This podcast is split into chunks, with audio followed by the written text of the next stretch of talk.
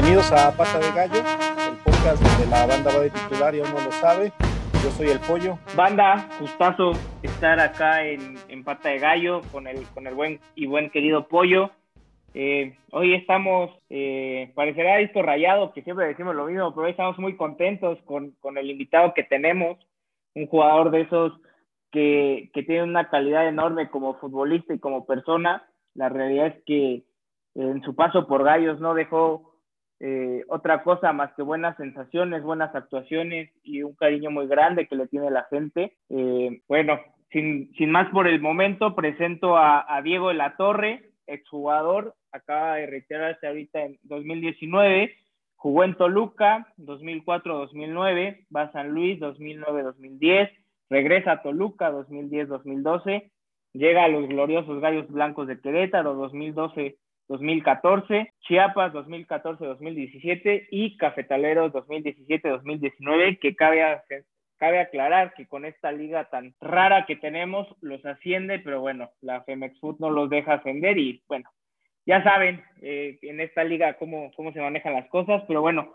Diego, muchísimas gracias por, por tomarnos, eh, pues regalarnos el tiempo para este, para este episodio de podcast. Por ahí saludos al buen Marco Licea, que que fue el que nos metió la idea de, entrevistarte. Eh, no porque no quisiéramos, pero más bien como que nos presionó mucho porque quería escuchar una historia que saldrá más adelante. ¿Cómo estás, Diego? Hola, Jimmy, hola, Pollo. Muchísimas gracias por la invitación y, como, como se los he dicho, siempre agradecido de que se acuerden de uno y, bueno, de, de, estos gloriosos gallos que, que, nunca se me olvidarán por, en mi carrera por, por el fútbol. Oye, Diego, este, siempre acá en el podcast, obviamente, pues empezamos por, por, lo, por lo primero, como todo en la vida, ¿no? Este, siempre eh, nosotros le, comentamos al invitado que, pues, muchos eh, en nuestra vida, lo que amamos este, este bendito deporte, nos hubiera gustado llegar a, a, a, jugarlo de manera profesional y cumplir esos sueños. Ustedes que, que, que lo pudieron lograr, ¿cómo, cómo, ¿cómo llegaron? ¿Cómo empezaron? Cómo fue todo este tema para, para llegar a, al profesionalismo en este deporte tan hermoso. Pues bueno, como dices, hay que empezar donde surgió todo, ¿no? Acá, acá en Toluca yo empecé con mi padre, que, bueno, lo es, si, si, por algo no lo conocen, Ramón de la Torre, que jugó muchos años también en, Toluca, en Tapico Madero, en San Luis Potosí, eh, y estuvo algunos años en selección nacional. Este, bueno, él, ya retirado, tiene una escuelita y pues prácticamente desde que yo caminaba un año, año y cachito, ya estaba, ya estaba con él jugando al, balón. Y como a los tres años empiezo en su escuelita aquí en Toluca, yo a esa edad llego a vivir aquí a Toluca y este, y pues bueno, eh, empiezo con él, empiezo con él muchos años, de los 3 a los 11 años yo estoy con él totalmente, él me, funda a mí y a mis dos hermanos todas las bases técnicas y todas las bases formativas reales, que es que esa edad son importantísimas. Eh, le agradezco infinito a, a, mi padre y a mis hermanos porque siempre estuvieron ahí molestando eh, yo, era, yo era de los quejosos que no quería jugar al fútbol desde chiquito, a pesar de que me ponían el balón y me sacaban y todo. Bueno, mi papá nunca me impuso, pero mis hermanos sí, así que, bueno, son parte fundamental de esta, de esta historia. Y bueno, a los 11 años, casi 12 años, aquí en Toluca abren las fuerzas básicas. Si no estoy mal, fue Juan Manuel Álvarez, él, siendo entrenador eh, del primer equipo, si no estoy mal, sí era el, entrenador del primer equipo, él es el que hace toda la gestión para, para hacer las, las, fuerzas básicas, te estoy hablando del año 94, 95 más o menos. Y justo me toca que abren las categorías 82, 83, 84 y 85. Entre ellas, pues yo soy nacido en el 84. Y bueno, ahí empiezo, ahí empiezo mi carrera deportiva real en el Toluca eh, y junto con mis hermanos, mi hermano Ramón, que era más grande, era el año 81, él ya estaba en la segunda división en ese momento, solo existía primera división, segunda y nada más. Este, él ya estaba en segunda, yo entro en fuerzas básicas y mi hermano el chico entra en la categoría 85, que es, bueno, le llevo casi dos años, pero yo soy de febrero y él de noviembre, futbolísticamente solo un año. Este, y bueno, ahí, ahí estoy en Toluca muchos años, muchos años, desde los 11 hasta los 20, bueno, a los 20 que debuto. A los 17 yo ya estaba, 16, una semana antes de cumplir 17, yo ya estaba entrenando con el primer equipo. Parecía que todo venía fácil, parecía que todo venía muy bien, parecía que, que las cosas pintaban de maravilla. Y bueno, de los 16 a los 20 fue, fue sufrir, fue, bueno, los 22, de los 16 a los 22 fue, fue mucho, mucho talacharle, mucho batallar, mucho de caerme por momentos. Eh, otra vez venían las oportunidades en primera, estaba ahí cerca y se volvían a caer de último minuto, regresaba a estar en fuerzas básicas en, la, en ese entonces a mí me tocó cuando tenía 17 años, 18, ya había mexiquense, había Atlético Mexiquense y también existía el torneo de reservas. Entonces teníamos mucho, muchos aparadores en ese momento. El de reservas jugábamos en, antes de los partidos de primera división y bueno, y mexiquense, pues jugábamos en estadios donde, donde todavía era una fascinación ascender y, y, todos vivíamos eso en el día a día, ¿no? Así que, que bueno, tenía yo mucho donde jugar, mucho donde aprender. Eh, de esa época, la verdad que, que, somos muchos los que jugamos al fútbol muchos años en primera división. Te hablo de Eric Espinosa, Mauri, Mauri Ponce, eh, la verdad, Toluca sacaba muchos, sacaba muchos jugadores, Gamboa, Edgar Dueñas, eh, Edgar González. Híjole, fuimos muchos jugadores los que, Josué Castillejos, los que por ahí se me olvidan bastantes, pero bueno, le ganamos una final a América, la de CONCACAF, en el 2003 con 11 canteranos eh, y, los 11 terminamos jugando bastante tiempo en primera división. Así que bueno, esos, esos son mis inicios en, en Toluca. Y, bueno, después te digo, de los 16 que me sube la Volpe a primera división, eh, me toca debutar a los 20 y solo debuto un minuto con el Tuca Ferretti. De ahí se vienen otra vez dos años donde salgo a la banca, salgo, salgo, salgo a la banca y no juego, no juego eh, aquí la verdad siempre fue un equipo ganador en esa época que, traía extranjeros de, altísimo nivel. Lo conocemos a, a, quien y estuvo en Gallos también, que fue Antonio Nelson Ciña, que es mi compadre, mi hermano, es, es, este, lo veo tres veces a la semana acá en Toluca, mínimo una. Y, este, y, bueno, la verdad que, que había, después me trae, estaba Rosada, estaba Romagnoli, bueno, venían cantidad de, jugadores, Israel López, este, que también jugó en Gallos, este, la verdad cantidad de jugadores de altísimo nivel, que bueno, que yo era el chavo canterano y, se complicaba, ¿no? Pero, pero bueno, gracias a Dios al final batallé, batallé, peleé todos los días. Tuve la fortuna de tener un padre futbolista y de que me hiciera entrar en razón y yo no decayera, no, no, me, no me cayera, porque lo tengo que aceptar. Hubo dos veces que llegué llorando a casa y que dije que ya me retiraba del fútbol. Y bueno, ahí tenía mi papá, mi mamá, que sabían cómo era esto, que ya tenían la experiencia, que ya mi papá lo había vivido y bueno, fue el que, el que me empujó hasta, hasta los 22 años a empezar a jugar un poco más cuando, cuando está el tolo gallego y ya a partir de ahí empiezo a jugar muchísimo más. Sí, que, que por ahí, como comentabas, dijiste algunos nombres de, extranjeros que jugaban en ese tiempo en Toluca. Eh, yo recuerdo a Marión y el mismo Cristante. O sea, la, la realidad es que era un equipo pues, de esos pues, que no se te olvida, ¿no? Yo creo que la época del 97 al 2007, 2008, 2009 puede ser, eh, Toluca era pues siempre, ¿no? Protagonista.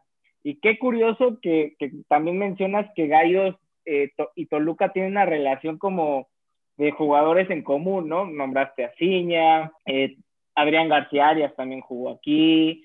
Eh, Mauri Ponce.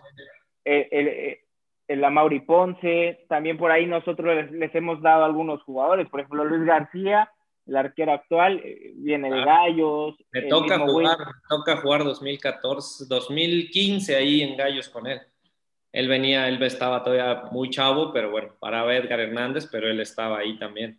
Sí, eh, William da Silva también pasó ahí por, por, por, el Toluca. Y bueno, eh, nos, nos, cuentas un poco de tu andar en, en Toluca y que, que al final de cuentas fue complicado, ¿no? Después de ahí, a pesar de que te toca estar en un equipo ganador, a lo mejor los primeros años pues no te toca jugar tanto, lo cual es complicado, ¿no? Y después de ahí viene San Luis. ¿Cómo, cómo, cómo pasa esta, esta parte de, llegar a San Luis después de, tú pediste el cambio? O, sí, sí, mira, ah, eh, fue, eh, San Luis me toca ir en el 2010. Yo empiezo a jugar, como, como te comentaba, un poquito más a partir del 2006 aproximadamente. O sea, salí a la banca siempre, pero entre el 2006 y el 2007 a mí me toca ya empezar a jugar, que se vino Copa Sudamericana y me tocó jugar, me, tocó jugarla bastante. Después se vino la Copa Libertadores 2007, si no estoy mal, y me toca jugar el 89, 90% de los minutos. Fui el jugador que más jugó en esa, en esa Copa Libertadores, este, porque a muchos de los titulares, que eran en ese momento los titulares, no los llevaron a Cusco, a Perú y después cuando vino el Bolívar, si no estoy mal, también no jugaron todos, entonces realmente yo estaba en ese proceso entre que era titular y tenía que jugar en liga yo jugaba donde fuera, ¿no? O sea, siempre el chavo tiene que estar ahí al 100 y, jugar en, todos lados y bueno, qué mejor que, que, estar jugando siempre.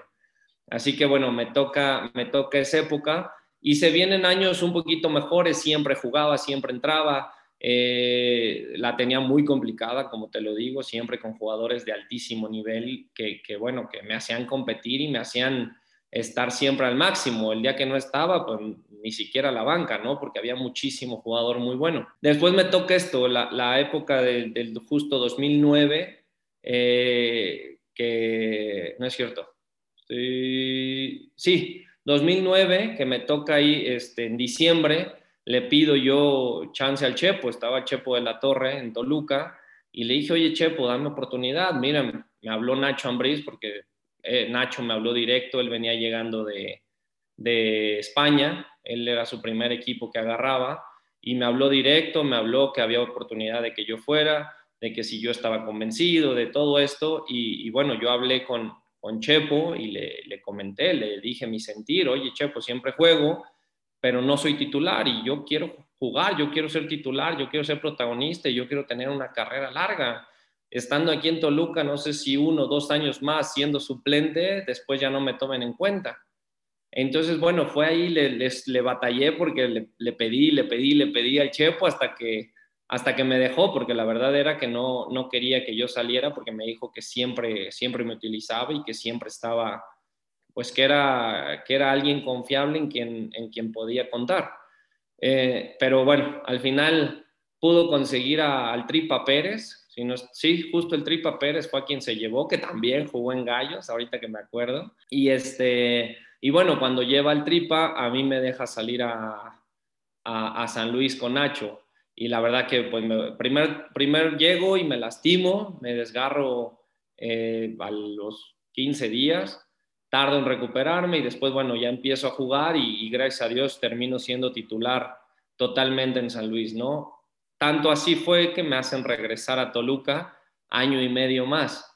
Este, pero la verdad que mi primer salida a San Luis fue espectacular, aprendí cosas que, en Toluca eh, pues no pasaban, a pesar de que mira que, que en ese entonces San Luis pertenecía a América, y eran los mismos dueños y la verdad en temas de pagos y en temas de eso siempre espectacular porque siempre como eran mismos dueños no tenía problemas este, Televisa en ese entonces.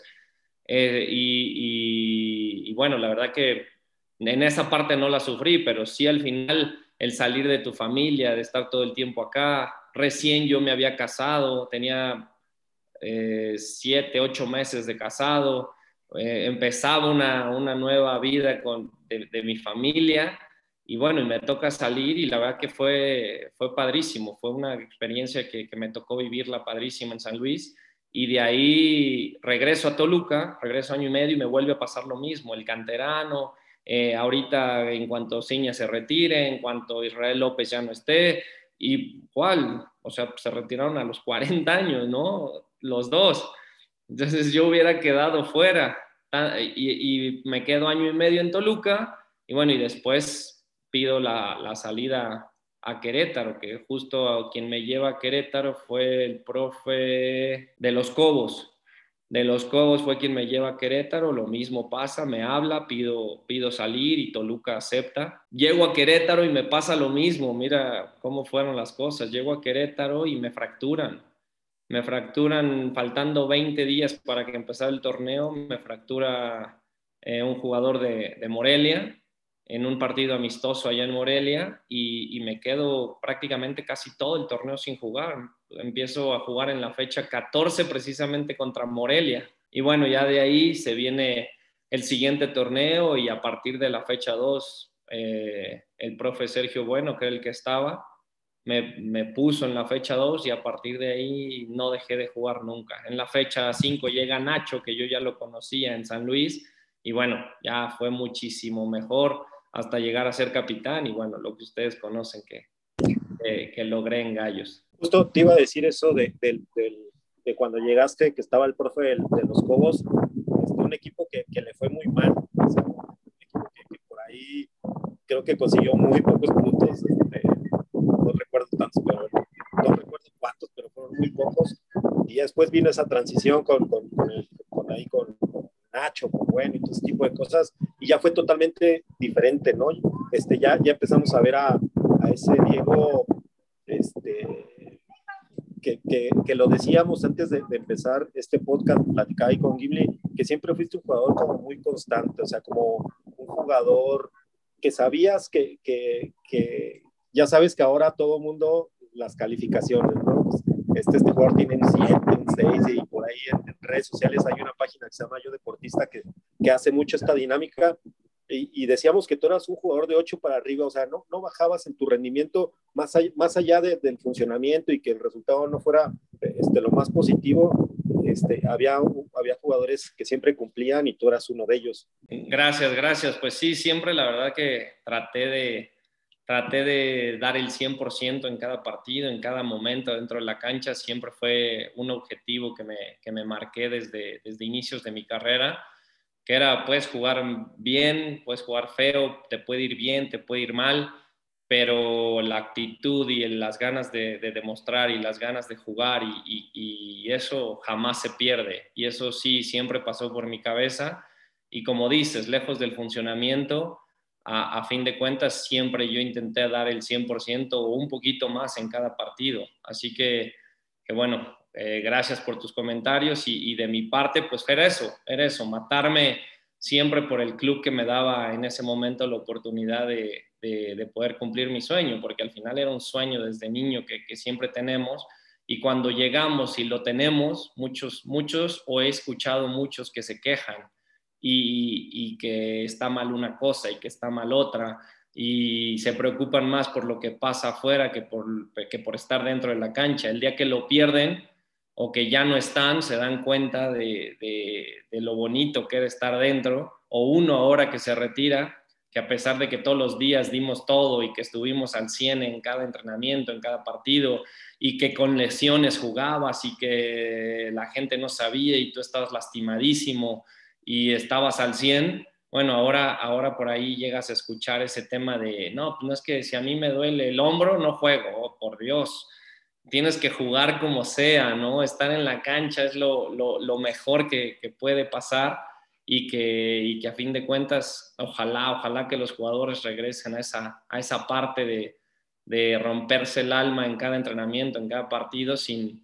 sin quejarse tanto de lo que llegue a pasar fuera, ¿no? Que digo, hoy también el tema redes sociales y todo esto sabemos cómo es y bueno, yo creo que afecta un poquito para, para todos, pero, pero esperemos que esto, que esto mejore y que, que el jugador sea más, más a la antigua. Siempre es difícil o siempre decimos eso, siempre no es que antes pasaba, es que antes esto, pero es la realidad, ¿no? Al final, al fin de cuentas, eh, no había ni dónde quejarnos, los chavos no podíamos ni siquiera levantar la voz, no podíamos decir nada, no podíamos poner música en el vestidor, no podíamos darnos masaje, eh, cantidad de cosas que ahora, bueno, el jugador se queja de todo desde los 18, 19 años. Así que, bueno, ojalá, ojalá que, en algún momento podamos ayudar a muchos chavos y pues decirles lo que es realmente el fútbol y el día que no estás dentro del fútbol, la de topes que te das, ¿no? Yo digo, yo dejo de, jugar por lesiones, termino con cuatro operaciones de rodilla y dos hernias de disco que, me hacen retirarme del fútbol y con todo y eso quería, intenté, intenté recuperarme y se me volvió a romper el menisco eh, ahí fue cuando ya decido retirarme y ahorita justo me falta la quinta operación de rodilla, pero llevo dos años y ya, le, ya me da miedo.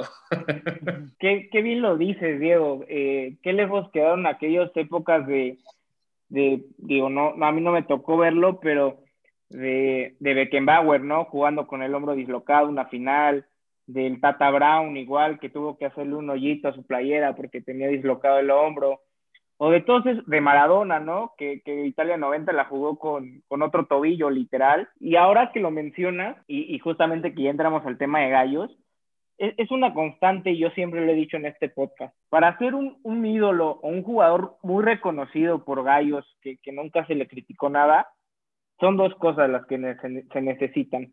La primera es matarse por el, por, el, por, el, por el escudo, y la segunda es dejar todo en la cancha, ¿no? Que al final de cuentas creo que es un, es un tema que, que, que tú, como dice el pollo, que también me va a robar su frase, lo entendiste todo, ¿no? Y, y lo entiendes todo todavía, ¿no? Hoy, hoy, platicas de, o sea, tienes la base, digamos, de, del, del ADN del, del futbolista como tal, y dices, yo lo quiero transmitir a los jóvenes, ¿no? Porque los jóvenes hoy veo que, que ya perdieron esa, e, e, esa hambre, o esa ilusión por jugar cualquier partido, ¿no? Tú lo decías, de chavo te mandaban a jugar eh, sudamericanas, con CACAF.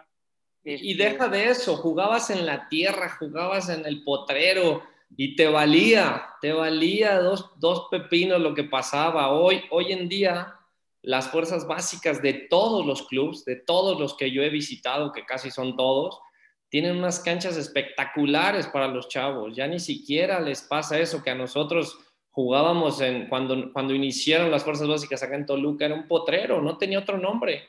Era un verdadero potrero, me lastimé 250 veces el tobillo y 250 veces que seguías en la cancha porque querías lograr tu sueño. Hoy está tantito dura la cancha y ah, no es que está dura la cancha, bota mucho. Está aguada, voy, no es que me resbalo digo, hoy han cambiado los tiempos, te digo, yo entiendo y, que cada vez el fútbol también es más, es más así, o sea, que todo tiene que estar perfecto y que todo tiene que estar muy bien, pero, pero hay que transmitirle eso a los jóvenes, hay que transmitirles hambre, esas ganas, ese deseo de no perder lo que, lo que cuando están fuera se dan cuenta que, se pierde. Sí, el, tiempo no regresa. Exactamente, no hay forma, no hay forma de regresar. Y por, y por ahí también, qué bueno este, que, tocamos ese, ese tema, yo creo que, que Gallos Blancos a lo largo de, de, su historia, bueno, al, al, menos lo que, lo que nosotros como aficionados este, yo un poco más que el Gimli, porque yo soy un poco más grande que el Gimli, este, lo que hemos visto ahí por ahí este, con Gallos es que, y nosotros nos hemos dado cuenta a partir de que tenemos este proyecto del podcast, que, la gente que, hemos tenido acá es porque obviamente pues, la afición nos lo, pide y sabemos, nosotros también como aficionados recordamos a ciertos jugadores muy específicos de cada época y, e identificamos, ¿sabes qué? Es que sí, es que Diego Latorre tiene que estar. Es que, no sé, en su momento, Loquito Bueno, a pesar de que estuvo muy poco en Querétaro, tiene que estar. Chapita Blanco estuvo nada más seis meses en Querétaro y tiene que estar este, eh, extranjeros y mexicanos que, a lo mejor pasaron muy poco tiempo acá en, Gallos Blancos, pero, nosotros como aficionados no ocupamos como tanto tiempo, sino que sabemos identificar ese, esa forma de ver el, deporte y, y, el cómo nos gusta a nosotros que nos representen en la cancha.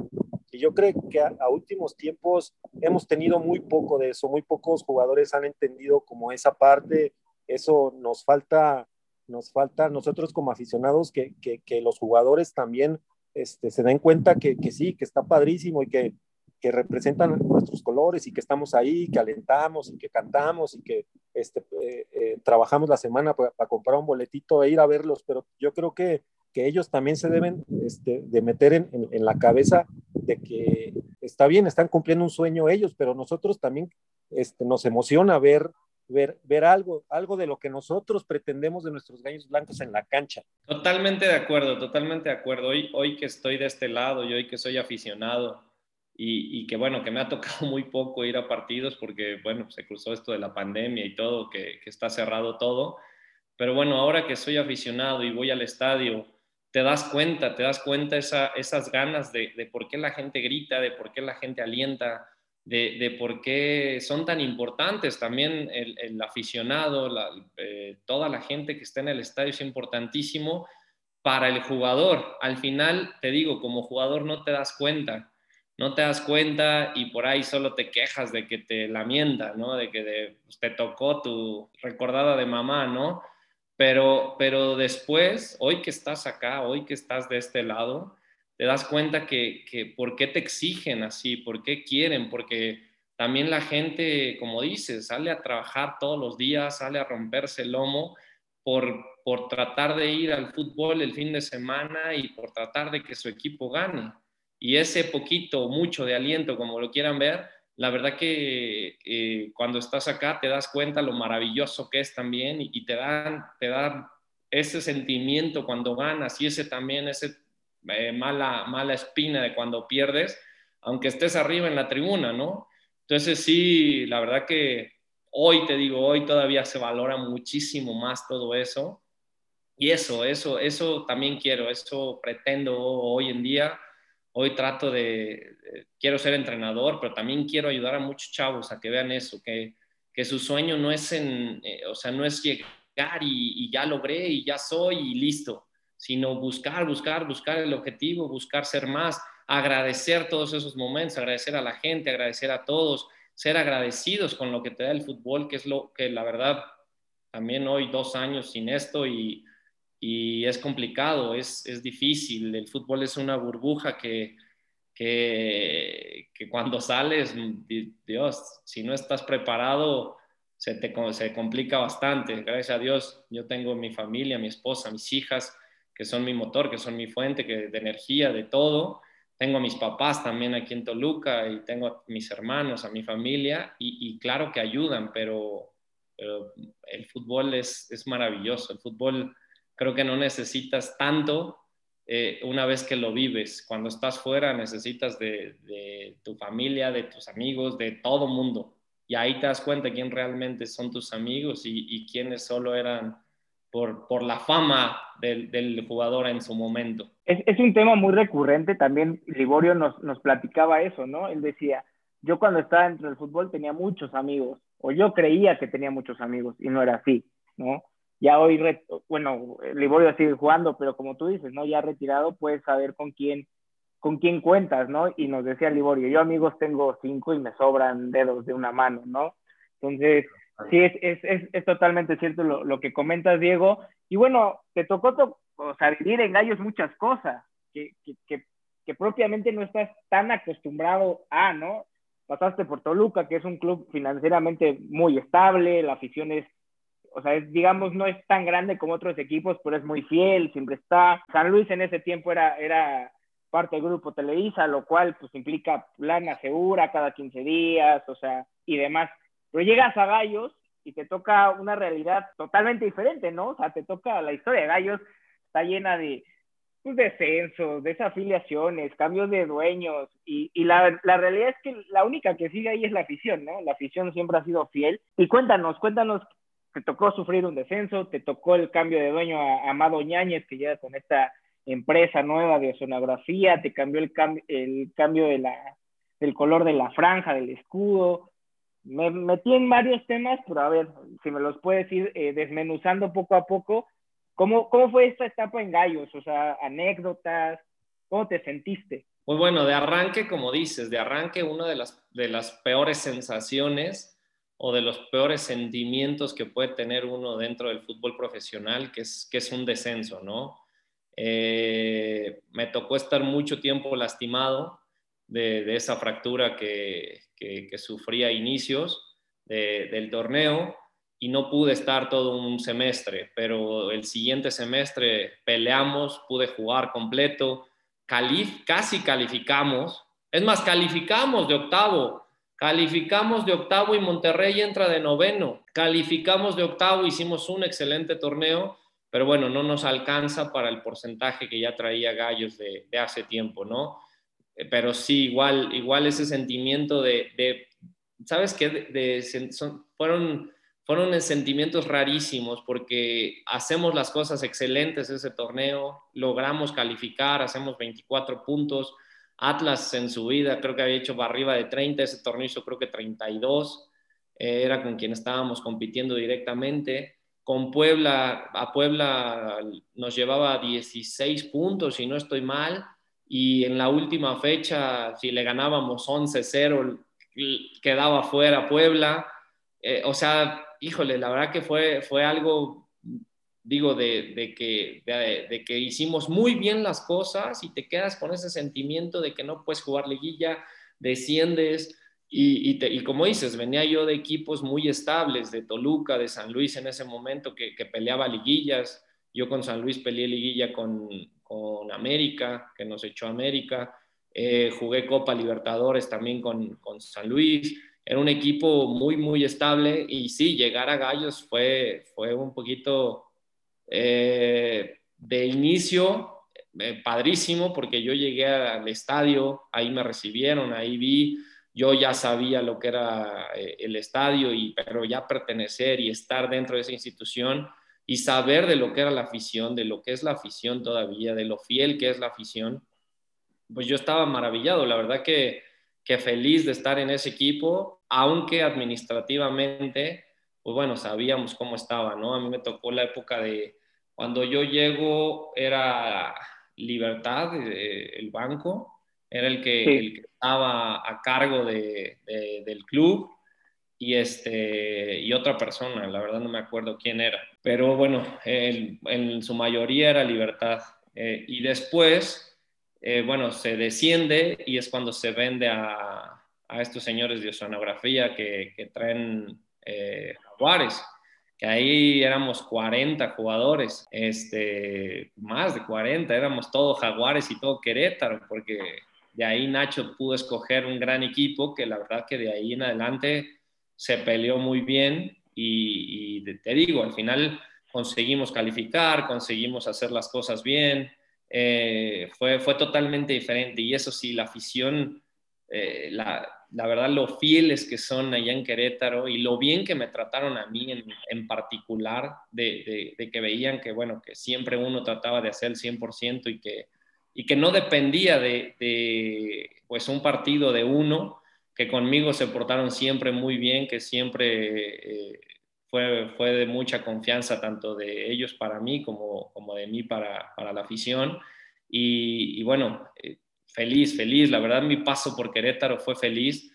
Después la siguiente fue la, la, rayita naranja, que justamente hablando de sonografía, pues bueno, fue cuando eso pasó cuando nos abandonó, ¿no? Cuando pasó todo esto de, de Amado, que, que, le quitan las cuentas, que ya no teníamos dónde entrenar, que ya no teníamos casi casi nos quitan el estadio, solo porque el estadio no era de él, pero, pero cegar eh, eh, los campos de entrenamiento, no podíamos entrenar ahí, tuvimos que ir a entrenar a una escuela de alto nombre ahí en Querétaro, este, allá arriba en, el Cerrito, Cumbres Andes, no me acuerdo. Cumbres, Cumbres. Cumbres, este, ahí entrenábamos, estábamos, estábamos sin nada, de verdad que, bueno, nos mandaron a un partido a Monterrey. Eh, en el centro, normalmente el fútbol, tenemos que decirlo, te digo, es una burbuja, te mandan a hoteles espectaculares, te mandan con comidas espectaculares, todo, todo al 100 para que tú te dediques a lo tuyo, que es, que es eh, jugar fútbol los fines de semana y despreocuparte de todo lo demás. Ahí nos mandaron a un hotel en el centro, eh, donde creo que terminamos como cuatro o cinco enfermos del estómago después del partido. Eh, se logró ganar con Tigres y a partir de ahí, bueno, fue cuando hicimos un, excelente torneo y que nos dijeron que no iba a haber un solo peso de pago. Fueron siete, ocho partidos donde nos dijeron, ¿saben qué? Son tres meses que, no va a haber nada, que no les van a pagar ni un solo peso porque no hay eh, Amado está con las cuentas congeladas, no va a haber nada, todo lo vamos a conseguir por medio de la federación. Bueno, estuvimos a punto de ir a botear, imagínate, para viajar. Gracias a Dios ahí la federación este, se metió un poquito y bueno, tuvimos esa, esa fortuna que nos pagara pues lo que se pudiera, ¿no? Que digo, tampoco era que era un hotel, un hotel de paso, ¿no? Pero era, era un hotel muy sencillo, eh, que, que, así nos terminó pagando las últimas tres salidas. Este, pero, pero bueno, ahí fue cuando faltando, si no estoy mal, tres fechas para el, que acabar el torneo, pues bueno, fue una, algo de, de todos. Yo como capitán, pues tomé las riendas de, esa parte y de decir, bueno, tenemos que regresar la identidad del club. La afición, con lo fiel que era, estaba molestísima, no quería apoyarnos. Nosotros necesitábamos de ese apoyo porque no teníamos nada, no teníamos dinero, no teníamos paga, no teníamos nada. Lo único que teníamos era la afición y también la teníamos descontenta. Entraba en los segundos tiempos, no entraba desde el principio. E, entonces todo lo teníamos volteado, todo lo teníamos volteado y, y sí fueron tres o cinco partidos antes cuando les dijimos, o sea, de, mí y de otros tres que éramos los capitanes en ese momento, yo como principal, eh, tomamos las riendas de esto y dijimos, pues tenemos que estar cuando menos con los que siempre han sido fieles con nosotros, que es la afición. Entonces hay que regresarles un poquito de ese, tanto que han dado estos tantos años al club. Y bueno, pues me animé a, a, a pintar esa, esa, marca naranja, hacerla negra y que no se dieron cuenta, ¿eh? porque al final el siguiente partido nos dijeron que si salíamos con la, con la franja negra perdíamos por reglamento. Ese partido no se dieron cuenta, nadie se dio cuenta que, salimos con la franja negra y, pudimos jugar y pues estuvimos a punto de perderlo en la mesa. Pero bueno, ya al final no, como no hubo evidencia hasta después del juego, ya, no nos, ya no pasó nada. Pero, pero sí, te digo, al final, a partir de ahí, la gente otra vez se metió con nosotros, que era la visión. Sí, y, y, la verdad es que para, para nosotros es de esas historias que más allá de, todo el caos que se estaba generando por los temas que, que, que, que, no son nuevos acá en este equipo, este, por ahí hay que estar locos para hacer de gallos blancos y, y tener, tener mucho, mucho coraje y mucho aguante y mucha sangre. Este, más allá de todas las situaciones que estaban pasando con el equipo, yo creo que ese momento, esa foto que para nosotros es una foto histórica, este, porque hay fotos históricas que las tenemos bien identificadas por ahí los aficionados que pasan dentro de la cancha. Esto fue fuera de la cancha, esto, esto sí fue como más, más nos pertenece como aficionados, nos representa, no, no, nos, no sé, nos identificamos totalmente con esa imagen. Y si, y si hablamos de Diego La Torre dentro de la cancha y lo recordamos con mucho cariño, esa foto nos hace recordarte fuera de ella con mucho más cariño. Y yo creo que es, es de esas es esas imágenes que nos dieron también a nosotros como aficionados un poco de esperanza de ver todo la situación y todo el caos que tú nos platicas y, que por ahí nosotros desconocemos, o sea, nosotros decíamos, nosotros nada más lo que queremos es ver a Gallos Blancos el fin de semana, pero no sabemos este, todas las que se, se tuvieron que pasar al interior, conocíamos las, las noticias que, que por ahí este, salían de Amado Yáñez, que todo el tema de, de, que le congelaron las cuentas, que tenía ahí un tema ahí con el gobierno, X cosas políticas que por ahí surgieron, que ya después eh, el ingeniero por ahí aclaró, pero nosotros como aficionados desconocemos tantas situaciones que ustedes padecen y, y, y, la verdad es que esa unión este, como, como equipo, por ahí subían fotos, salía Camilo, salía Yacer, salías tú, este, el mismito el mismo este, Marquito Jiménez, que es un histórico también del equipo, y que, que, los veíamos, pues ahora sí que, que, pues vamos a salir a jugar fútbol, ¿no? O sea, no, hay, no va a haber paga, pero pues vamos a salir a, a, a jugar, pues. Así era, tal cual, tal cual era eso.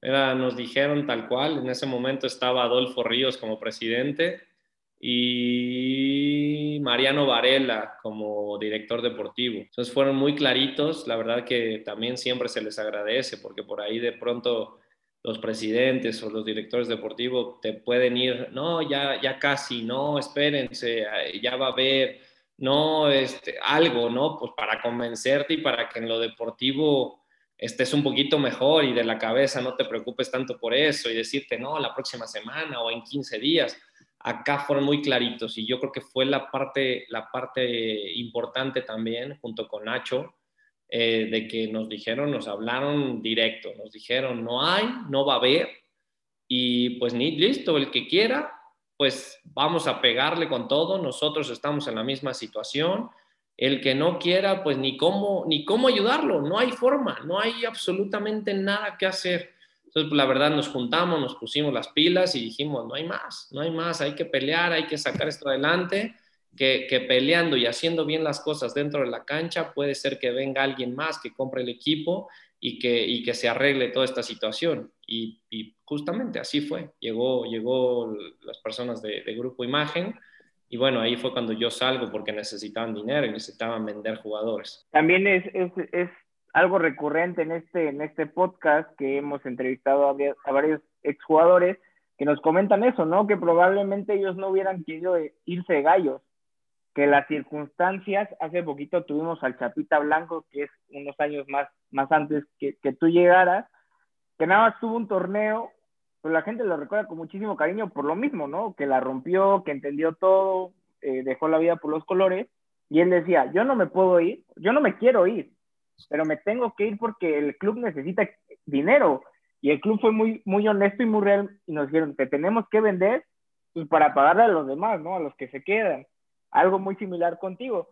Yo recuerdo una de todas las que sufrieron, me acuerdo, creo que justamente contra Tigres, allá hacer Corona lo entrevistan y le preguntan algo del profesionalismo del jugador o ustedes son profesionales porque vienen a presentarse aunque no les están pagando y dice Yasser, es que yo no soy profesional, porque un profesional le pagan, a un ingeniero le pagan, a un, a un mecánico le pagan, a un, a un director general de una empresa le pagan, a mí no me están pagando. O sea, yo no soy profesional en estos momentos, yo vengo por el, por, por el hecho de, de, de, jugar fútbol, eh, pues por amor, ¿no? Por, el, por, simple amor, simple amor a, la afición, a los colores, a la misma profesión, ¿no? Que, que les dio tanto.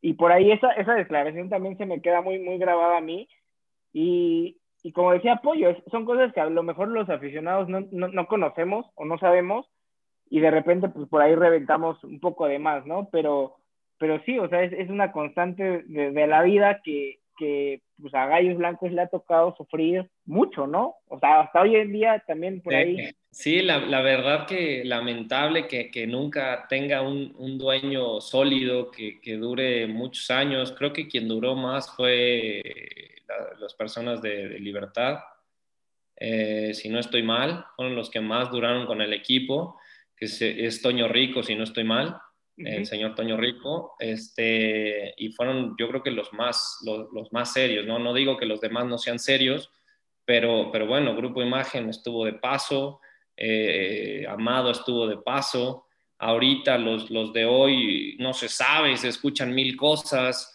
que sí, que no, que, que, a lo mejor si lo venden, que a lo mejor se va.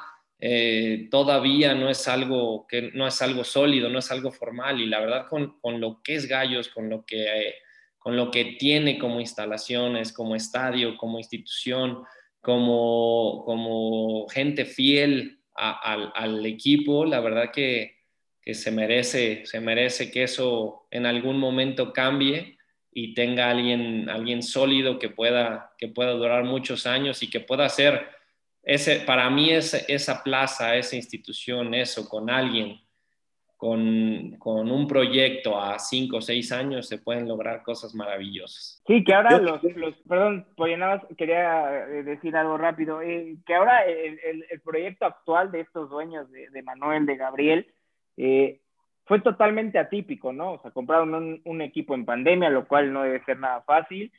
Y, y, siempre han hablado o han tenido esa apertura que, por ejemplo, yo pues, nunca había amado, amado Ñañez escribir un tuit respondiéndole a un aficionado común y cualquiera, ¿no? Han tenido esa apertura y han tenido e, e, esa, esa parte de decir, eh, todo fue muy sui generis, ¿no? La, la realidad es que esta compra de, de, de gallos, la, la última, fue muy extraña en muchos sentidos, pero ellos han dicho, esto es un proyecto sólido, esto es un proyecto a ocho años, lo cual lo agradecemos, ¿no? Ojalá esta sea la buena, ¿no? Es lo, que lo que esperamos todos los aficionados de Gallos, lo que, lo que, lo que anhelamos y lo que creo yo merecemos, ¿no? a lo mejor lo digo soberbiamente, pero creo que ya nos merecemos que tengamos como tú decías, un dueño sólido muchos años, 20 años con, con el mismo grupo, ¿no?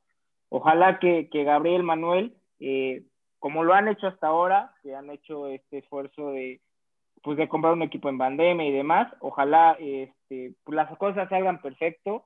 Ahí vamos, bien pianito dirían por ahí. Y ahora sí, este, Pollo, querías decir algo. No, es justamente algo, algo muy parecido por ahí, por lo que estás comentando. Está al final, Gallos Blancos tiene un, estadio espectacular, tiene la ciudad es muy bonita, tenemos unos colores hermosos.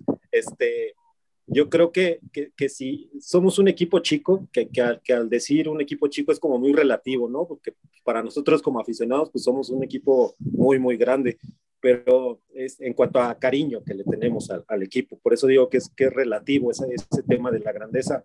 Este, yo creo que, que Gallos Blancos, por, por merecimientos y por toda esta parte histórica que hemos sufrido, ya nos merecemos ser, ser la historia romántica que, que, en su momento a nivel mundial ha sido el Leicester en su momento, el Colón ahorita en Argentina en su momento.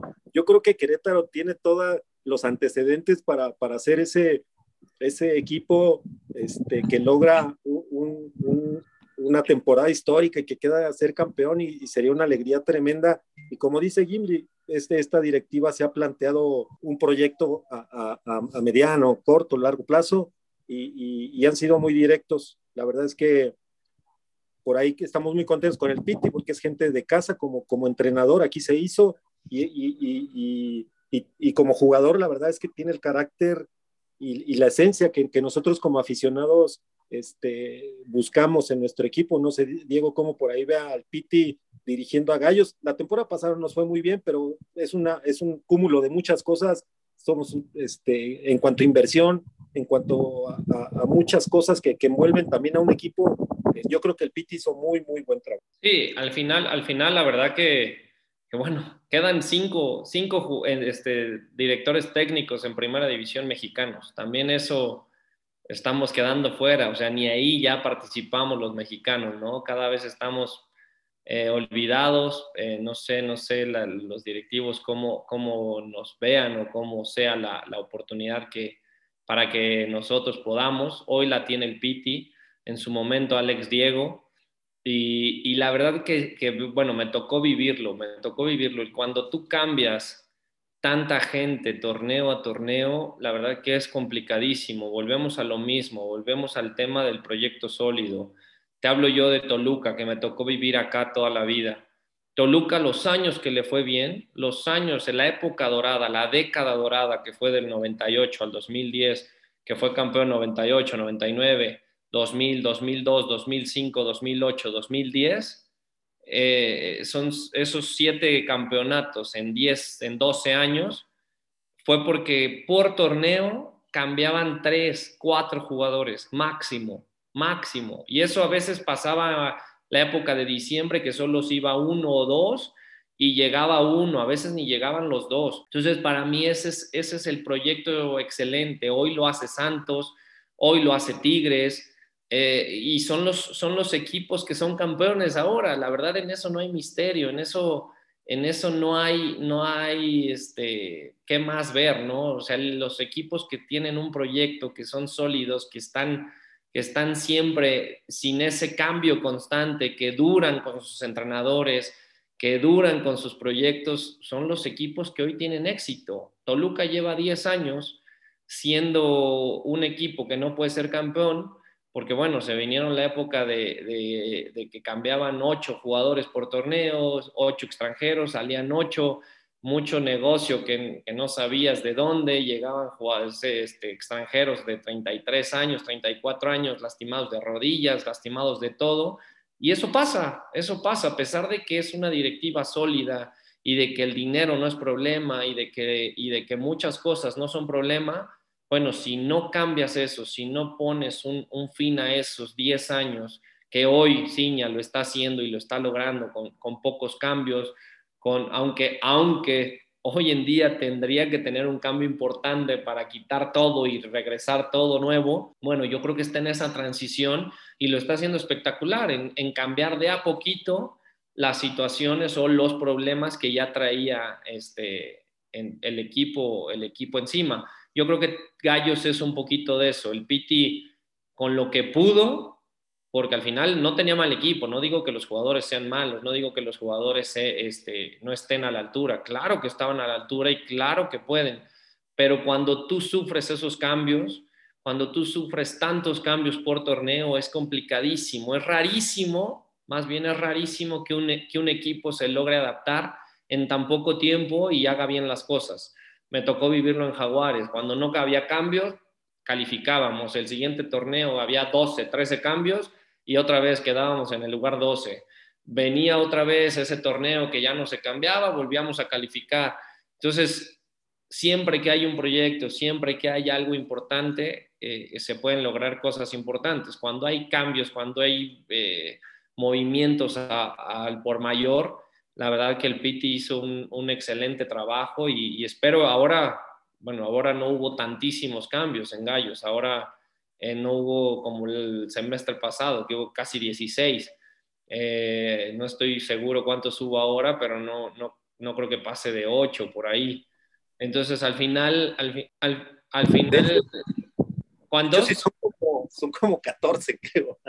Mira, al final no estoy tan, tan al, pendiente de cuántos cambios hubo. Ojalá, ojalá que, bueno, que el Piti vuelva a hacer maravillas, pero ese es el tema, ese es el gran problema, que cuando hay tantos movimientos, tantas cosas, pues bueno, el técnico no tiene nada que hacer, o sea, trabaja con lo que tiene, trabaja con tantos cambios y es complicado, es, es difícil. La verdad que, que, en carne propia lo viví dirigiendo cafetaleros, que me cambiaron 14 y se me vino la noche, es dificilísimo. Justamente eso es, eso es lo que nosotros como aficionados debemos de entender y analizar todo, todo, todo lo que envuelve por ahí a un técnico, ¿no? Este, como aficionados solamente nos vamos sobre el resultado y todo, y obviamente pues todo, todo mundo queremos ganar y, y, y jugar bien, gustar y golear, este, hay que entender que, estamos en camino a encontrar una columna vertebral, a encontrar esa línea este, que nos soporte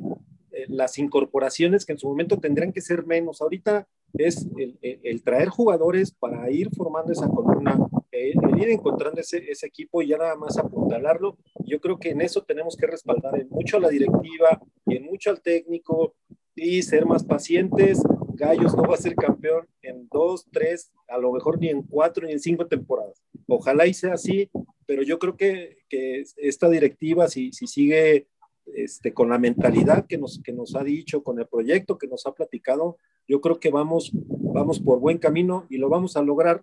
Nada más, como decía Gimli, luego somos, este, como aficionados, somos pasionales y, y nos desesperamos y queremos creemos que, que, con el decir, ah, se perdió tres partidos, hay que cambiar técnico, ¿no? No se trata de eso. Entonces, es un mensaje para la afición por ahí. Qué, qué bueno que lo mencionas, Diego, porque es, es, verdad. Una cosa es estar en la cancha y tener un proyecto que sea responsable de un proyecto y un proyecto que, que es que representa una ciudad, que representa una afición, que representa una directiva, es una presión importante. Entonces nosotros como aficionados tenemos también que analizar ese punto y no nada más estar aventando mensajes en redes sociales, porque eso es bien fácil. Exacto, exacto. Ojalá, ojalá que, que, digo, que, que, le vaya bien al Piti. Digo, ya pasó también una vez. Eh, Querétaro llega a una final entrando de octavo, si no, si no mal recuerdo, porque nos gana, nos gana a nosotros a Cafetaler, a, perdón, a Jaguares de Chiapas en el último minuto con penal de Ronaldinho y ahí califica Cafetaleros, íbamos 0-0 o 1-1 y nos termina ganando 2-1. Si empatábamos, no calificaba a Querétaro. Entonces, bueno, los milagros también pasan, como dices, pasó en el Leeds, pasó ahora en Colón, en Argentina. Eh, eh, o sea, los milagros también en cualquier momento. Es fútbol y el fútbol se juega con 11 y esos 11 pueden hacer maravillas, así que, tampoco, tampoco hay que hay que esperar a, tanto, ojalá que sea pronto, porque también me gustaría ver campeón a, Querétaro en algún momento. Y, pero bueno, siempre, siempre estás más cerca cuando hay un proyecto, siempre. Y ojalá que, ojalá que sea el momento de que, de que estos, estos señores, los dueños de ahora, bueno, lleven o encaminen eso, como dices, están buscando su columna vertebral, están haciendo, bueno, que realmente ya mes, que diga semestre a semestre haya algo más, más, este, más sólido, más, más confiable y que, y que dejen al Piti, porque también eso también es, es crucial, ¿no? Que, que no cambien de técnico cada tres partidos que se pierde, porque no van a, eh, va a ser un cuento de nunca acabar. Sí, ojalá que sea la buena, ojalá que sea la, como tú dices, digo, que sea la, pues, el, el, formato, digamos, de un proyecto muy exitoso a años venideros creo que las, las bases ya están. Y, y sí, Gallos entró como sexto, porque me acuerdo que era la maldición de que el sexto nunca ha sido campeón y por eso también no la rompimos. Entonces, si hubiéramos entrado como séptimo o quinto, campeones seguros éramos. sí, sí. Que, ese, que ese penal yo creo que ha sido el peor penal que Ronaldinho pateó en la historia, ¿eh? Lo cobró llorando, una lágrima y por ahí creo que el barquero era Oscar Jiménez. Oscar, Oscar Jiménez lo agarra, lo tapa, pero se le doblan las manos, traía dedos de salchicha ese día. Sí, sí, sí, pero una, una tristeza, la verdad, el penal. Digo, para la calidad de Ronaldinho, sí, le pegó como como muy mal cobrado, pero bueno, al final fue gol y es lo que importa. Sí, y pues bueno, pues nos quedamos a un pasito de, de, esa gloriosa final. Pues mira, Diego, tenemos una sección para terminar aquí el podcast que ha estado divertidísimo, la verdad es que han sido anécdotas y sobre todo muchos aprendizajes que yo, que yo sí me llevo, ¿no? De, de cómo ves el fútbol, que creo que coincidimos en, muchísimos puntos y, Pollo también, ¿no? Somos estos, creo que podríamos considerar románticos del fútbol, ¿no? del fútbol de antes, ¿no? De, meter, de me está sangrando la cabeza, me aviento más, ¿no? Entonces, eh, tenemos una sección, eh, se llama de bote pronto. Yo te voy a decir una serie de preguntas y tú me contestas lo primero que se te venga a la cabeza, ¿eh? No hay nada acá fuera de tono, todo es futbolero, un poco personal para conocer, para conocerte más pero todo está muy, muy tranquilo. ¿Está listo? Perfecto, dale. Dale. Si no hubieras sido futbolista, ¿a qué te hubieras dedicado? A algún otro deporte. Me gustaba mucho el tenis en su momento. Ah, el tenis. ¿Tenista favorito? Eh, Agassi. Ah, André Agassi, sí, sí, sí. Agassi, exactamente. Digo, ahora ya han cambiado los tiempos, pero cuando yo estaba chavo era Agassi. ¿Cuál es tu comida favorita? La japonesa. El sushi, todo eso. Sushi, exactamente, todo Perfecto. eso. ¿Tu lugar favorito en el mundo? Mi casa, mi casa, estar con mi familia. Algo que no te puede faltar en tu vida. El fútbol. ¿Todavía lo, puedes jugar un poco o, ya? Sí, no, no, que tengo cuatro, cuatro lesiones, pero el domingo salí campeón en veteranos. Mayores ah, de 35 salimos campeones este domingo que pasó. Muy bien, pues ya sabes a quién hablarle para cuando tengamos una final acá. Ya estoy. Mayores de 35, porque la verdad con los jóvenes ya no me alcanza. Sí, no, te, te, buscamos, te buscamos. Yo tengo algunos equipos y, sin todavía, ¿eh? todavía, todavía les compito a los chavos, nomás que ya, ya son muchos años de diferencia. Bueno, eh, si tuvieras un superpoder, ¿cuál sería? Regresar el tiempo. ¿Cuál es tu película favorita? Eh, película favorita, Dios, me la complicaste. híjole, no es que tengo miles, pero yo creo que hoy en día mi película favorita es todas las que veo con mis hijas los fines de semana. Como tal, no hay una, pero mientras lo veo en familia, es, es de la, son mis películas favoritas. Ya, ya vimos quién manda ahí en casa. Sí, claro.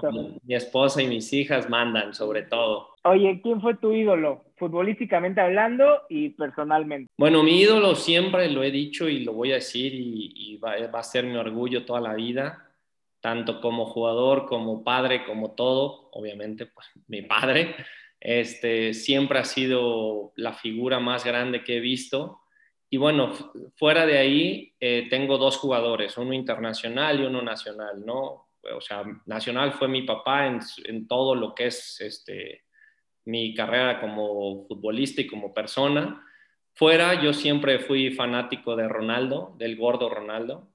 Eh, fue mi, máximo, eh, la verdad que siempre fue el que más seguí. Y aquí en Toluca, aquí en Toluca también tengo que decirlo, yo tenía 13 años, yo era un niño y Ciña ya tenía 21, ya empezaba a jugar acá en Toluca. Entonces aquí en Toluca siempre mi imagen y, y la forma de ver el fútbol siempre fue Ciña y hasta hoy somos compadres. Acabo de ser padrino de una de sus hijas y, tenemos una, una, muy, muy buena amistad. El maestro, ¿no? El maestro Ciña. Exactamente. Que, que, por ahí yo me acuerdo porque tengo un tío que le mando saludos a mi tío, a mi tío Armando y a, mis primos de, de, de, Toluca. A mí me acuerdo muchísimo que me hacía ver fútbol, o sea, que, me, que siempre me decía, si tú quieres ver buen fútbol, ve al Toluca, o sea, ve al Toluca, o sea, no le vayas, velo. Y sí, o sea, yo me acuerdo de la, época dorada, yo tendría 7, 8 años, pero me acuerdo bien de las finales de, de, Atlas, de Necaxa y demás. Y, y, por ahí yo me acuerdo que, que, que, siempre tú, o sea, casualmente entrabas muchas veces de cambio por Ciña, ¿no? Y, y, por ahí te, como que te empujaron esa idea de el sucesor de Ciña, ¿no? Que también era un, pues una lota difícil de cargar, ¿eh?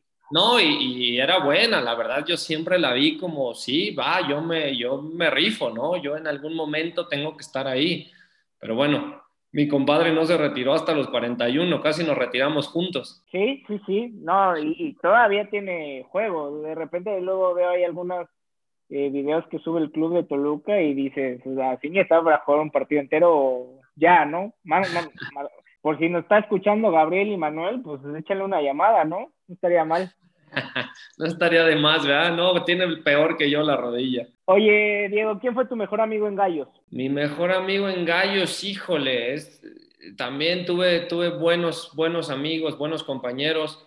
Eh, uno que sigue siendo mi, mi, gran amigo, tengo dos, bueno, que, que, son mis compadres también y que son mis grandes amigos. Uno es Gonzalo Pineda, que, que, todavía me escribo y me veo, nos vemos con la familia cada ocho días, ahora con esta nueva modalidad del Zoom él estando en Seattle, cada ocho días estamos conectados y cada ocho días nos saludamos, tanto con su esposa, sus hijos, mi esposa, mis hijas, y bueno, Víctor Lojero, que es otro jugador que, que, pues, jugamos con él en San Luis y hicimos una gran amistad. Y el otro en Querétaro fue Gerardo Espinosa, que ahorita está en Tampico. También con él hice muy, muy buena amistad este, y también tengo comunicación constante con él me invitó a trabajar a, Tampico, pero bueno, a mí me, me llegó la oportunidad de, ser entrenador del uno en, Cafetaleros y bueno, por eso no fui, pero yo creo que ellos dos, y bueno, y Tequito, Jimmy Gómez, eh, tengo muy buenas amistades, este, Loroña, eh, bueno, si, ¿para qué me equivoco, no? ¿Para qué es nombrar a todos? George Corral, eh, todos, la verdad que nunca tuve yo problemas con, con nadie, William da Silva, Camilo, eh, siempre con todo Edgar Hernández, con todos siempre tuve un, grado de amistad, pero yo creo que con ellos dos fue con los que más, más cerca estuve y sigo estando, con Jera y con, con Gonzo Pineda. Perfecto, pues les pasas el, el link de la, de la, entrevista cuando quede editada, shineada y demás, para que nos escuchen por ahí. Eh, Estadio Corregidora. Uf, eh, la verdad, híjole, no es que solo quitando la bombonera, son mis dos estadios, la bombonera y, corregidora. La bombonera por todo lo que fui, por todo lo que, lo que viví de, de, chico, fue el primer estadio, todo lo que viví. Pero en los demás equipos, tanto en Jaguares como en San Luis, la verdad que el corregidora está, está por encima y, fue un, gran estadio, un, lugar donde, donde realmente sientes esa vibra, ese fanatismo y esas ganas de, querer estar en la cancha para, para sentir eso que, que, es difícil explicarlo, pero, pero, pero yo creo que, que, se llama un poquito, le podemos poner pasión a toda la gente que, que es de ahí. Que conste que lo dijo de la torre para que luego no se enojen allá los de San Luis no, no, no, yo soy de San Luis Potosí, yo, yo nací allá. Al final yo soy de San Luis y también fue, fue un lugar maravilloso donde jugué, pero, pero ese sentimiento, esa, esa pasión que, que, un poquito daba eh, el, el, en Querétaro, lo tengo que aceptar. ¿no? Jamás he sido de decir mentiras y, y esto es real. Que San Luis estuve feliz, es mi ciudad donde nací, es, viví otras cosas pero como estadio, eh, el Alfonso Lastras, bueno, aparte no lo había ni terminado, cuando yo jugué le faltaban muchas cosas, eh, pasaban, pasaban muchos temas también en extracancha. Acá pasaban cosas extracancha, pero la gente nunca abandonaba, nunca, nunca abandonaba. Y hay que decir la verdad, eso es, eso es lo único, siempre me he caracterizado por eso. No le vamos a editar nada a esta respuesta, creo que ya quedó todo dicho sigamos, sigamos con el, con el bote pronto. Me gustó totalmente la, la respuesta. Tu peor travesura que hiciste en Gallos Blancos o que te hicieron. Peor, híjole, si era, si era pesado yo, ¿eh? Pero yo creo que por ahí, eh, cuando llegó quizá William da Silva, por ahí teníamos, lo, lo quería yo agarrar y hacerle algunas cosas. Y bueno, al final no la logré hacer como tal, pero yo creo que me recuerda o me recordará para toda su vida William. Entonces fue con, fue con William, fue, fue un poquito ahí de, de una travesura de amarrarlo y, y, se logró, pero, pero no al 100. Okay, al, final, al final me arrepentí. Nada, es que William es un, literal, es un pan de Dios. La, la verdad es que... Un tipazo, un tipazo. Era, era eso, un pan de Dios y lo que le sigue. Entonces, por eso al final me arrepentí, pero fue de mis, en mis peores travesuras con él. ¿Tu mejor gol en gallos? Sin dudarlo, el de Tigres, el de volea, y es el, el, mejor gol que tengo en mi carrera. En gallos y en mi carrera. Eh, metí otros goles muy buenos. Eh, con San Luis precisamente hice uno de tiro libre también espectacular a, Osvaldo Sánchez, pero yo creo que este de volea, por el grado de dificultad, por cómo yo estaba perfilado, por, la distancia que voló el balón hacia mí, yo creo que es el, o no creo, es el mejor gol que metí en mi carrera. Sí, totalmente de acuerdo, un golazo. Hay uno que le haces a Puebla similar de volea, digo, no con la, el grado de complejidad, digo, ahí el grado de complejidad diferente que tenías encima un defensor, ¿no? Pero también muy similar, ¿no? Como que tú no me... Que estaba, con, que estaba con los dos pies en el aire también ese de Puebla. Sí, entonces también era un poquito, un poquito diferente, jugador encima. Eh, también fue buen gol, pero no, no, ese de, ese de Tigres de verdad fue... De hecho, ese torneo quedó como tercer lugar de mejor gol en, en ese año, en ese, en ese semestre. Sí, sí, sí, sí, lo recuerdo perfectamente. Como que a ti de chiquito te decían, si no es un golazo no cuenta, ¿verdad? Casi, casi todos mis goles fueron así. No tengo muchos, tengo, yo creo que tengo 26 goles en primera. Sí, sí, 26. yo, yo había leído que 22, pero... 22, pero creo que no están unos de, según yo, están en 22, pero no, no me marcaron unos de esta copa de la, ay, con, con CACAF en ese momento. Creo que no me contaron algunos de esos. Por eso, según yo, en mi cuenta son 26.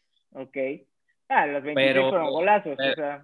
de esos 26, creo que solo dos empujé, o sea, dos me tocó así fácil y los otros me tocaron hacer buenos goles, buenos goles. Pocos, pero buenos. Ok. Y bueno, cerremos con dos preguntas que nos encanta hacerla. Bueno, una es una sección, digamos, un apartado nuevo, pero la que siempre es de cajón para, para cualquier invitado del podcast es, ¿qué significa Gallos Blancos en tu vida? Bueno, significa cosas importantes y, y, momentos eh, difíciles también, ¿no? Fue, fue un lugar donde, donde vivimos eh, altibajos totales, pero donde, donde tengo mi casa. Hoy Querétaro es el único lugar donde tengo mi casa. Eh, acá en Toluca no tengo casa. Acá tengo un negocito que está cerrado por pandemia, pero bueno, en, mi casa realmente está en, está en Querétaro eh, Gallo significó mucho para mí y va a significar eh, toda, toda mi vida.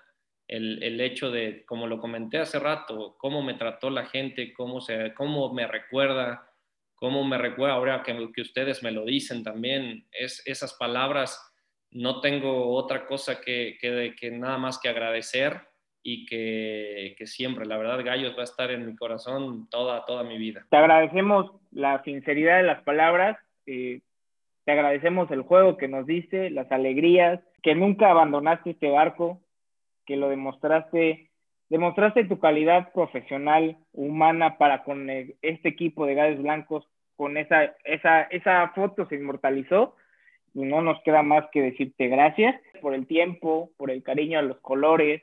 Eh, sabes que aquí se te quiere bien, lo hemos dicho Pollo y yo, pero Pollo y yo nada más somos dos aficionados más que que a través de las redes por ahí nos mandan mensajes. El buen Marco me, me, decía, eh, dile que, que, que, era mi ídolo, que, que era un crack, que, demás. Entonces realmente nada más somos, em, somos mensajeros, somos mensajeros de otros aficionados y este es un canal, ¿no? Para, para poder pues, que la gente sepa, ¿no? Muchas cosas que, que, por ahí no sabe y bueno, nada más agradecerte a título personal por, por el tiempo, por el espacio. Eh, y pues Pollo, no sé si tengas algo, algo más. Eh, pues nada, eh, reafirmar lo que, lo que te comenté hace rato, que, que eh, un jugador que, que, siempre nos cumplió, un jugador que, que siempre demostró ser un profesional, que, que, lo entendió todo, como bien lo decimos acá, este, que, que nos hiciste muy felices dentro de la cancha y también nos dejaste una, una postal que también nos hizo inmensamente feliz, que nos, que, que nos pegaste ahora sí, nos, nos diste en el mero corazón en el tema de, de, de por ahí pintar es, esa línea naranja que para nosotros era importante que, que, que, un jugador, que alguien que está en vestidor, que alguien que ve el entorno, que, que, que sabe que la afición está ahí, que nos mandara ese mensaje, ¿no? Que, que, nos dijera, aquí estamos, los escuchamos dentro de la cancha, sabemos lo que están sufriendo con ese tema, porque sí, la verdad es que fue un, fue un, fue un tema este, complicado, para ustedes dentro de la cancha y para nosotros también teníamos nuestra, nuestro partido fuera de ella y, y, y creo que, que, que, tú fuiste capitán dentro de la cancha y por ahí también fuiste capitán fuera de ella con, con, esa, con ese bonito detalle. Muchas gracias, Diego, y también por, por tu tiempo, porque sabemos que, que por ahí pues, está la familia, pero yo creo que cuando se trata de, para nosotros hablar de gallos blancos es, un, es una delicia y para ti pues obviamente es un recuerdo, pero también pues hablar de fútbol, eso, eso no se desprecia jamás, ¿no? Sí, no, jamás, jamás. Les agradezco a los dos con, otra vez eh, sus palabras, tanto Jimmy como Pollo. La verdad que agradecido con ustedes, con, con toda la afición de, de Querétaro. Eh, saben que estamos aquí para, para cuando gusten y, y, siempre estaré disponible, siempre, siempre estaré para lo que, para lo que sea. Ya, ya iré a un partido y por allá hablamos de fútbol y, y ahora que, que, esto, que esto de la pandemia dejen entrar un poquito más gente y todo eso, seguramente les, les hablaré para ver por ahí el partido juntos. Sí, claro, claro, claro. Es, es justamente lo que te decir ahora que, que, pase un poco más este tema de la pandemia. Eh, nos vemos, nos, nos, nos echas un, un, grito y nos vamos al estadio, los, nos vamos los tres por ahí y, y sin falla. Este, igual, eh, si por, por, ahí podemos armar un, un partidito, este, igual, ya, ya, sabes. Va, perfecto, estoy, estoy. Ya corro medio chueco, pero estoy al 100. Así, así me rifo. Perfecto, como los buenos gallos. Eso, como los buenos jugadores. Ya está. Muchas gracias, Diego. Y, y gracias Ay, por debutar Diego. en Gallo. Abrazo grande, que estén muy bien y, y, y muchos saludos. Nos vemos. Adiós.